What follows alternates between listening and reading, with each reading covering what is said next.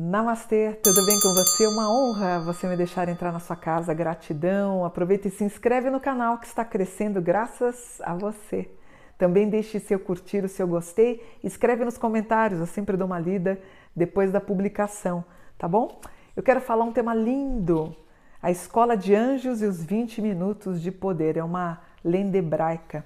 Conta que há muito tempo existia no céu uma escola preparatória de anjos e naquele tempo, os aprendizes de anjos passavam por um estágio que consistia em visitar em duplas a terra para fazer o bem. No final de cada dia, apresentava ao anjo professor um relatório das ações praticadas.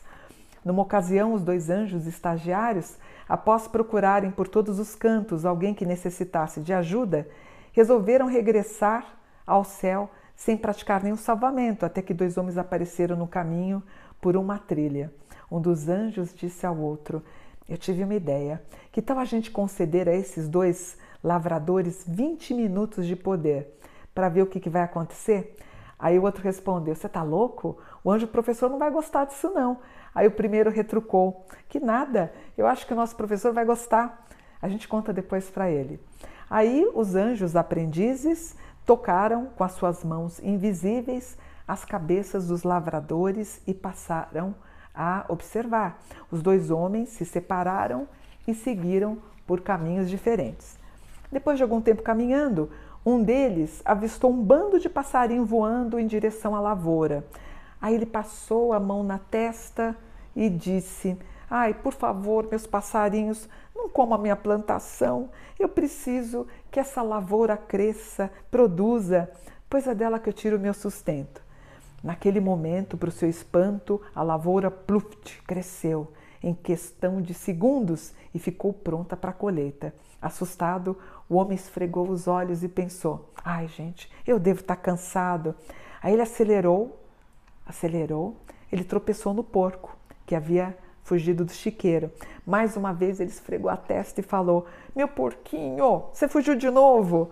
A culpa é minha, vai. Eu ando tão atarefado, mas eu prometo que eu vou construir um chiqueirinho para você. Novamente, algo mágico aconteceu. Pluft! O chiqueiro se transformou em um lugar limpo e acolhedor. O homem esfregou os olhos, apressou os passos e pensou assim: ai meu Deus, acho que eu estou muito cansado. Aí ele chegou em casa, ele abriu a porta e a tranca que estava pendurada caiu na cabeça dele. Ele tirou o chapéu, passou a mão no galo que se formou na sua cabeça e disse: Ai meu Deus, de novo! Oxe, o pior é que eu não aprendo, também não tem me sobrado tempo, mas eu hei de ter dinheiro para construir uma grande casa e até dar um pouquinho de conforto para minha mulher. Nesse instante aconteceu algo mágico. A casinha se transformou numa mansão. Sem entender o que estava acontecendo, certo de que tudo não passava de um sonho, ele se jogou numa poltrona à sua frente e dormiu profundamente. Alguns minutos depois, ele ouviu alguém pedindo socorro, batendo na porta. Plá, plá, plá, plá, plá. Compadre, compadre, me ajude. Era o outro amigo, lembra que eles estavam juntos? Eu estou perdido. Aí, sonolento, ele se levantou, ainda com a imagem da, da, das coisas fantásticas que ele viu na cabeça dele. Aí ele abriu a porta e viu o amigo lavrador chorando, né? Ele perguntou: Meu Deus, o que, que aconteceu? Ele falou: Compadre, a gente se despediu, né? E eu segui para minha casa. Aconteceu que eu vi um bando de pássaro voando em direção à minha lavoura. Ah, isso me deixou tão revoltado, sabe o que eu fiz? Eu gritei. Você diz de novo, vocês de novo atacando a minha lavoura. Tomare que seca tudo e que vocês morram de fome. Naquele momento, a lavoura secou e todos os pássaros morreram diante dos olhos dele. O que ouvia atentamente tentou confortá-lo, dizendo que também tiveram o mesmo sonho, e aí o outro continuou.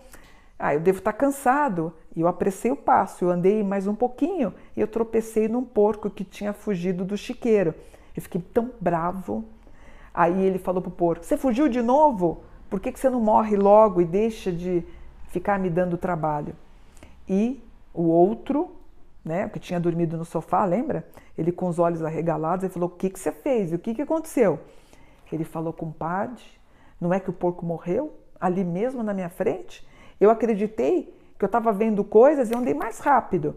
Aí quando eu entrar em casa, a tranca caiu na minha cabeça. Como eu estava muita raiva, estava com muita raiva, eu gritei novamente: Ah, essa casa que já está caindo aos pedaços, por que, que ela não pega fogo logo de uma vez?